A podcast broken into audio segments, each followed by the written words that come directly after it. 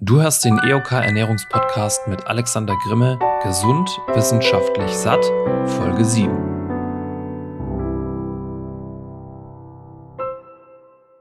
Ja, herzlich willkommen in dieser zweiten Woche, Podcast Folge Nummer 7. Unser großes Thema heute ist der Stoffwechsel, da komme ich gleich dazu. Ähm, vorab aber erstmal für alle, die hier an der Challenge teilnehmen. Wir sind ja jetzt in Woche 2.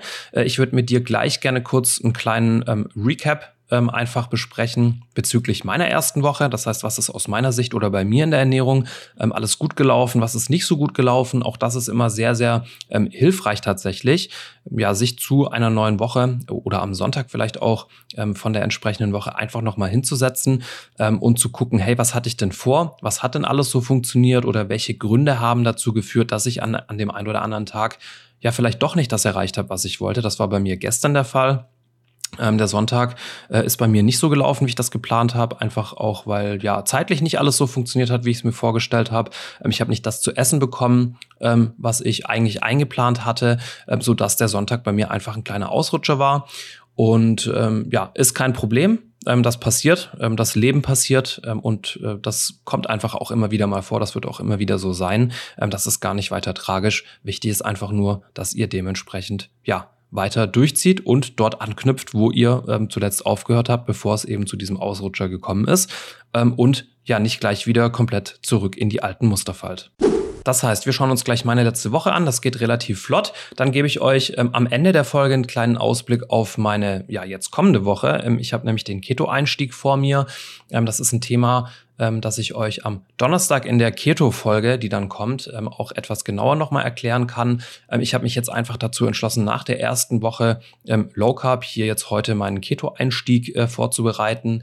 Ähm, da erzähle ich euch nachher so ein bisschen was drüber. Ähm, Inhalt dieser Folge ist jetzt aber das Thema, äh, wie schon angekündigt, der Stoffwechsel. Was ist das eigentlich? Was passiert hier im Körper? Was ist denn der Hungerstoffwechsel? Kann der Stoffwechsel wirklich einschlafen? Was ist mit diesen ganzen Stoffwechsel-Supplements und Produkten, die immer überall beworben werden. Bringt das wirklich was? Ähm, also wir gucken uns ganz genau an, wie arbeitet der Stoffwechsel und wie können wir uns das zunutze machen für unser Ziel, nämlich dem Fettverlust. Also wie kurbeln wir den Stoffwechsel wirklich gesund und richtig an? Ähm, wir gucken uns aber auch an, was man alles falsch machen kann. Also wie der Stoffwechsel in dem Fall dann gegen unser Ziel arbeitet. Meine letzte Woche, würde ich sagen, ist so ein bisschen lala gelaufen. Ich war zwar mit Ausnahme vom Sonntag wirklich konform, also am Sonntag gab es wirklich ein paar Kohlenhydrate und auch ein bisschen Süßkram. Ähm, ansonsten ja, an ungefähr der Hälfte der Tage äh, hat das mit dem Tracking gut funktioniert. An den anderen Tagen ähm, ja waren auch ein paar äh, Aussetzer mit dabei. Das heißt, also ich habe schon konform gegessen, ich habe viel Gemüse gegessen, eiweißreich und auf jeden Fall Low Carb. Ähm, aber ich habe dann am ja an der letzten Mahlzeit äh, vielleicht einfach auch nicht mehr auf die Mengen geachtet oder auch noch mal einen zweiten Teller gegessen, so dass ich nicht mit Sicherheit sagen kann, ähm, das ist jetzt hier wirklich nach meinem Kalorienziel gelaufen. Das wäre jetzt so selbstkritisch auch der Punkt, wo ich sagen würde, und das empfehle ich euch auf jeden Fall auch, das war letzte Woche nicht so gut, das will ich diese Woche auf jeden Fall besser machen ähm, und nehme mir hier also als Ziel vor, wirklich jeden Tag akkurat zu tracken und so dementsprechend auch sicherzustellen, dass ich mein Kalorienziel erreiche.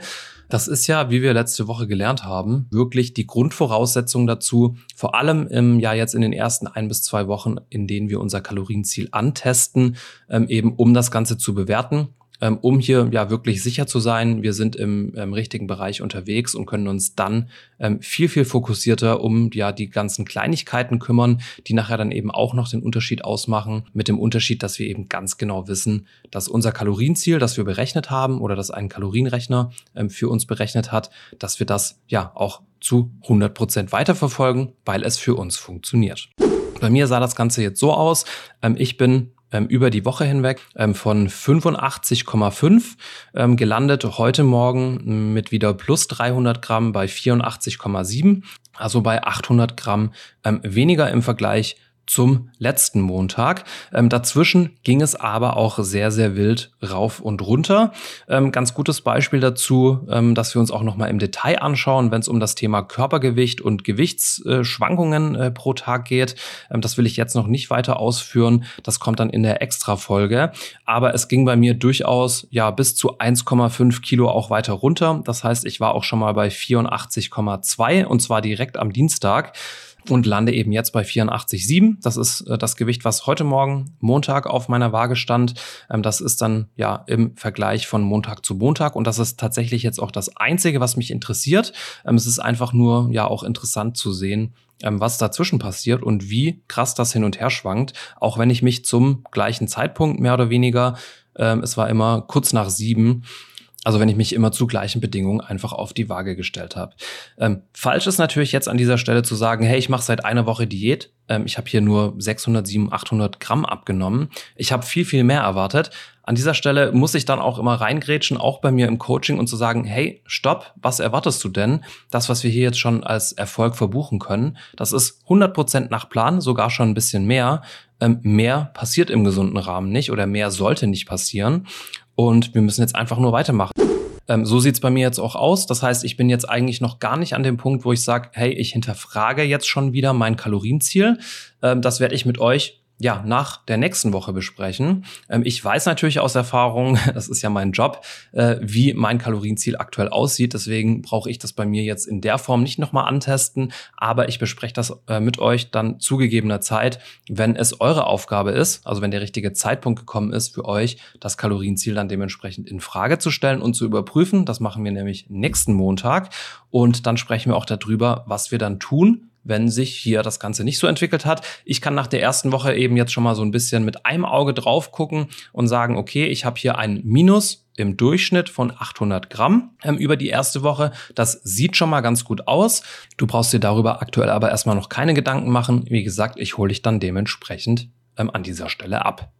Kommen wir zum heutigen Hauptthema, dem Stoffwechsel. Ja, was ist der Stoffwechsel? Stoffwechsel ist erstmal grundlegend alles, was in unserem Körper passiert. Also der Aufbau von Zellwänden, von Muskelfasern, von Nervenfasern und Knochen. Also alle Vorgänge im Körper, die ja zur Energieerzeugung oder wo ein Austausch ähm, einfach stattfindet zum Aufbau von Körperbestandteilen. Ähm, das alles nennt man Stoffwechsel.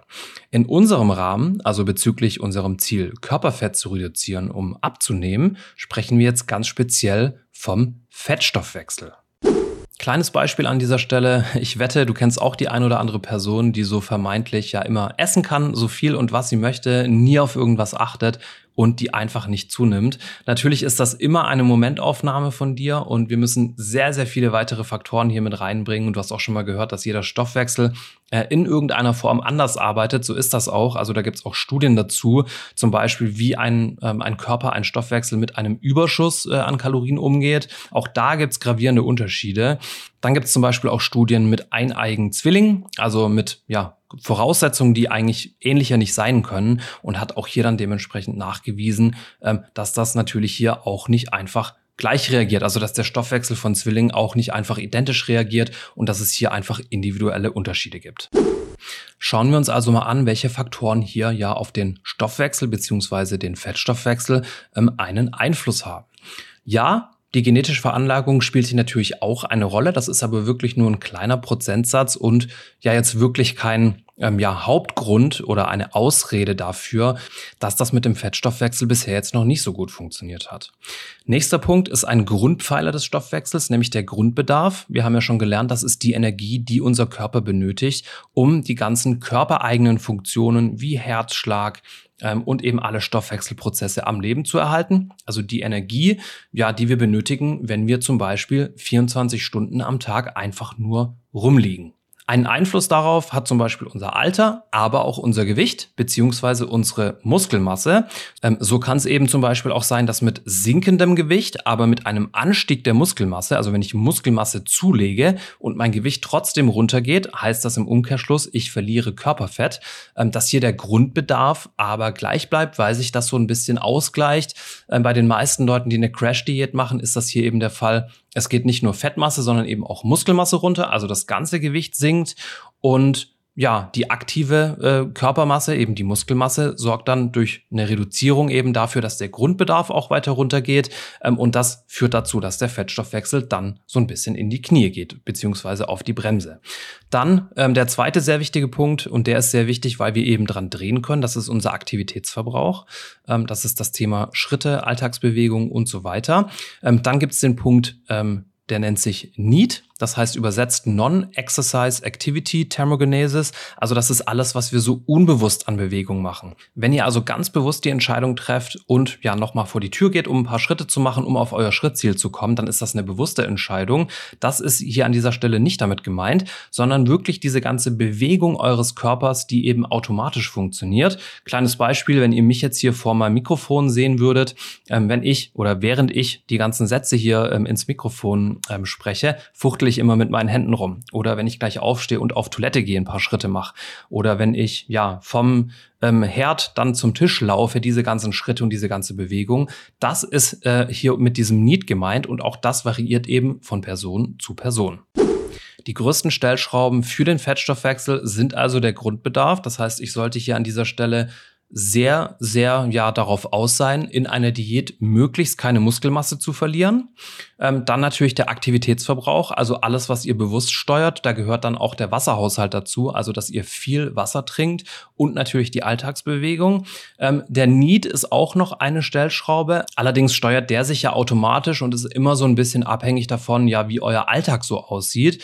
Ähm, man kann natürlich jetzt, wenn man ähm, ja von dem Herd zum Tisch läuft, auch noch zweimal um den Tisch drum rumlaufen, aber dann ist es eben auch schon wieder was Bewusstes. Das heißt, diese ganze ja ähm, unbewusste Bewegung oder die, die wir nicht bewusst ausführen, ähm, ist jetzt wahrscheinlich äh, im Alltag eher erstmal ähm, keine Möglichkeit, um diese Bewegung hier noch weiter zu erhöhen, sondern das ist dann ganz klar ähm, der Aktivitätsverbrauch, also unser Schritteziel zum Beispiel oder die kleinen Entscheidungen, die wir im Alltag treffen, dass wir statt dem Aufzug irgendwie die Treppe nehmen. Ähm, hier sind die größten Stellschrauben für den Stoffwechsel.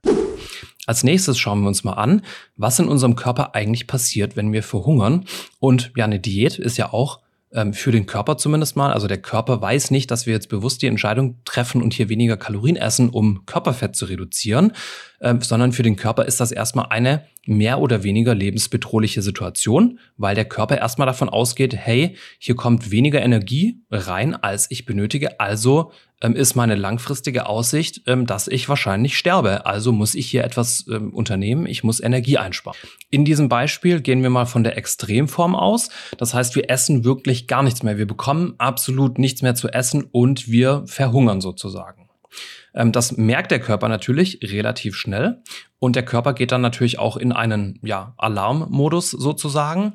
Ähm, man spricht dann hier vom Hungerstoffwechsel tatsächlich, ähm, in dem ja Körperprozesse, also der Stoffwechsel, umgestellt wird, um hier möglichst länger mit dieser Energie, die als Reserve ja hier noch da ist, um mit der länger über die Runden zu kommen.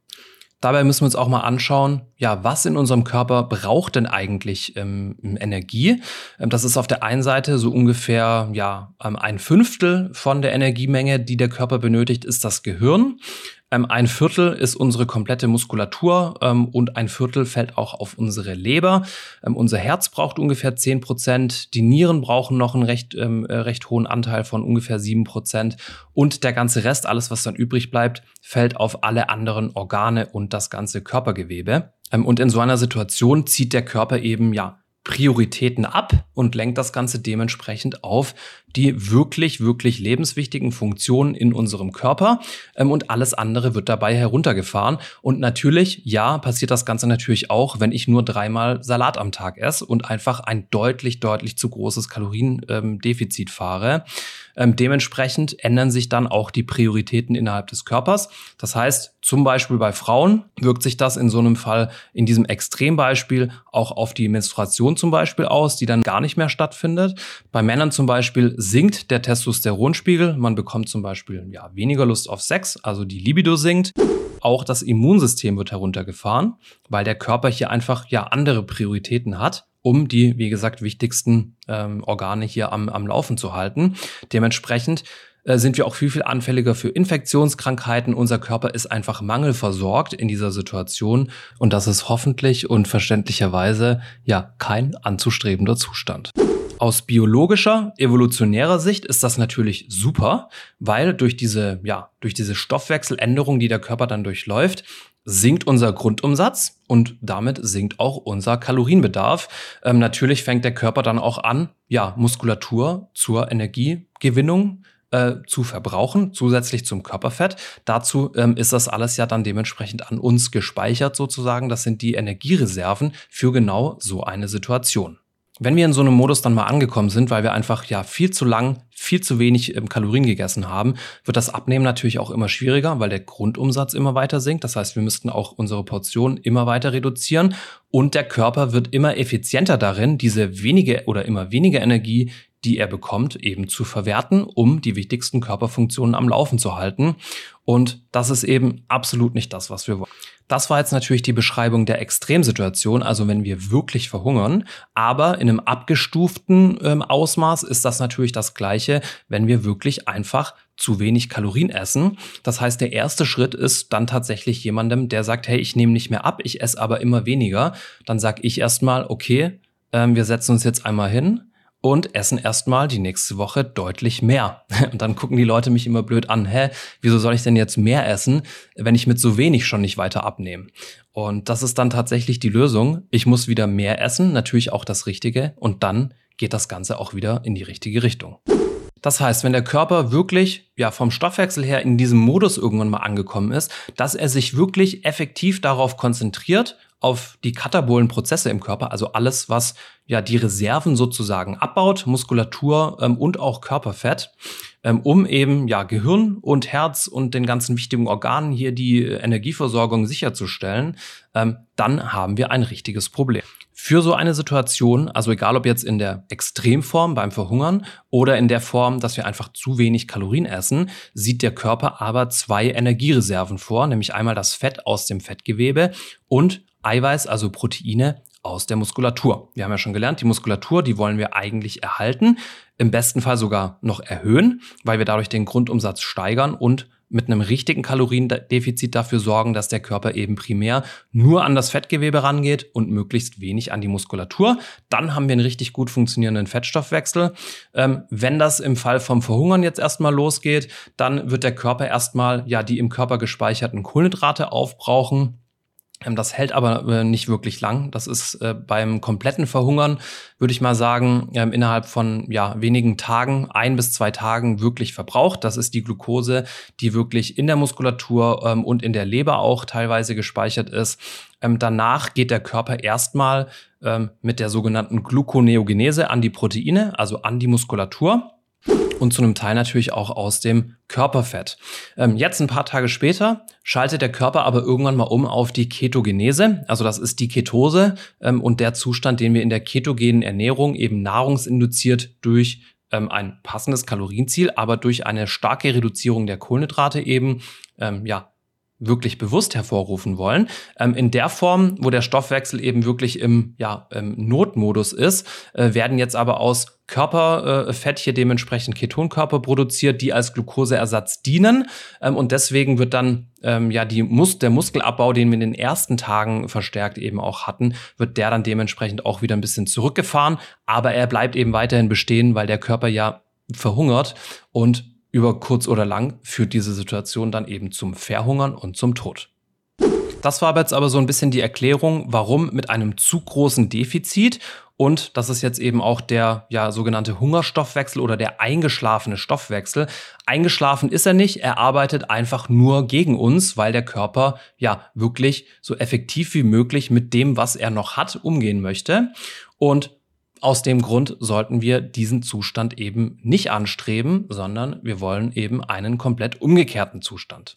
Wie erreichen wir diesen Zustand und was kannst du dazu alles tun? Ähm, die größten Hebel habe ich dir in dieser Folge jetzt schon genannt. Das ist zum einen mal der Grundbedarf. Das heißt, du solltest darauf bedacht sein, deinen Grundbedarf möglichst auf dem Level zu halten, wo du ihn gerade hast. Ähm, Im besten Fall sogar etwas zu verbessern, indem du Muskelmasse zulegst. Wenn du aber aktuell das Ziel hast, Körperfett zu reduzieren, solltest du einfach gucken, dass dein Kalorien Kaloriendefizit nicht in einem zu großen Bereich ist und dass du über deine ja, Aktivität und über dein Training vielleicht und über deine Ernährung dem Körper eher die Signale gibst, Körperfett zu reduzieren statt Muskelmasse, weil mit sinkender Muskelmasse, weil nur mit sinkender Muskelmasse eben auch dein Grundbedarf weiter runtergeht. Dann natürlich die Alltagsbewegung, komm auf deine Schritte, trink viel Wasser, beweg dich einfach viel und bring dein Gewicht einfach in kleinen, gesunden Schritten nach unten, wenn das dein Ziel ist. Ja, jetzt kommen wir noch zum Thema, ja, mit den ganzen Stoffwechsel-Supplements, Grüntee, Grüntee-Extrakt, Cholin, Stoffwechselshot, exogene Ketone, Detox-Tees und so weiter. Ähm, meine ganz grundlegende Empfehlung ist, lass die Finger davon, spar dir das Geld, das ganze Zeug ist eh alles maßlos überteuert. Ähm, ja, es gibt zu den meisten Inhaltsstoffen Studien, Studien, die aber nicht wirklich aussagekräftig sind ähm, und die ja, Stoffwechselunterschiede oder die Auswirkungen auf den Stoffwechsel, die hier tatsächlich festgestellt wurden, ähm, liegen in einem so geringen Bereich, dass sich das, was diese Produkte kosten, hinten und vorne nicht ähm, lohnen. Also wenn du gerne Grüntee trinkst, kannst du das auch weiterhin tun, aber also ein Detox Tee ist, wie gesagt, nichts anderes als ein ganz normaler Tee, der dir einfach, ja, zum zehnfachen Preis verkauft wird. Und ähm, ich vergleiche das immer gerne mit meinem Thema Honig beim Zucker. Äh, man sagt ja dann auch immer, sehr, sehr viele Vitamine und Mineralstoffe sind im Honig, aber zu, also ganz ernst, zu 99,5 Prozent oder wahrscheinlich noch mehr ähm, ist der Honig eben einfach nur reiner Zucker für den Körper. Und du müsstest so viel davon essen, ähm, dass dich der Zucker umbringt. Ich habe es, glaube ich, in der äh, Podcast-Folge davor auch schon gesagt. Und so ist es eben bei diesen ganzen ja, Fettstoffwechsel-Supplements ähm, eben ganz genauso. Diese Auswirkungen sind so gering und dein größter Hebel zu 95 Prozent Wirkungsgrad oder eben noch mehr ähm, ist das Thema Ernährung, ist das Thema Aktivität und mehr brauchst du eigentlich nicht, um deinen Fettstoffwechsel wieder auf Vordermann zu bekommen. Du brauchst einfach ein bisschen Zeit dafür und du musst dranbleiben. Also du brauchst die Konsistenz. Das ist ja das gleiche wie mit dem Abnehmen. Also es läuft alles Hand in Hand und es beeinflusst sich alles positiv, genauso wie es sich davor eben auch negativ beeinflusst hat. Ich hoffe, du verstehst jetzt bezüglich dem Stoffwechsel, was du zu tun hast und warum es keine gute Idee ist, hier durch ein zu großes Defizit oder durch dreimal am Tag nur Salat essen, ähm, hier irgendwie zu versuchen, möglichst schnell sein Gewicht zu reduzieren. Das wird am Ende nicht funktionieren, das wird am Ende nicht gesund. Ähm, und äh, in dem Rahmen, wenn wir jetzt nicht vom Verhungern sprechen, ist das in dieser Form dann einfach die beste Voraussetzung für den Jojo-Effekt, die du ähm, deinem Körper sozusagen mitgibst, wenn du hier nicht im gesunden Bereich unterwegs bist. Jetzt am Ende gibt's noch einen kleinen Ausblick auf meine aktuelle Ernährung. Ähm, ich habe mich entschlossen, heute, also heute ist der Montag, ähm, komplett zu fasten. Ähm, es ist jetzt gerade 14.42 Uhr und ich bin am Ende dieser Folge hier angekommen und bin mal gespannt, wie der heutige Tag noch so läuft. Ab morgen geht's für mich dann in die ketogene Ernährung zurück mit einer ordentlichen Portion Meal Prep. Da werde ich euch mitnehmen. Ähm, ja, wenn ihr ähm, mir auf Instagram folgt, dann seht ihr das Ganze in den Stories. Ansonsten empfehle ich euch dann übermorgen äh, die Folge zur ketogenen Ernährung. Da gehe ich auch noch mal ein bisschen detaillierter dann auf das ganze Thema ein.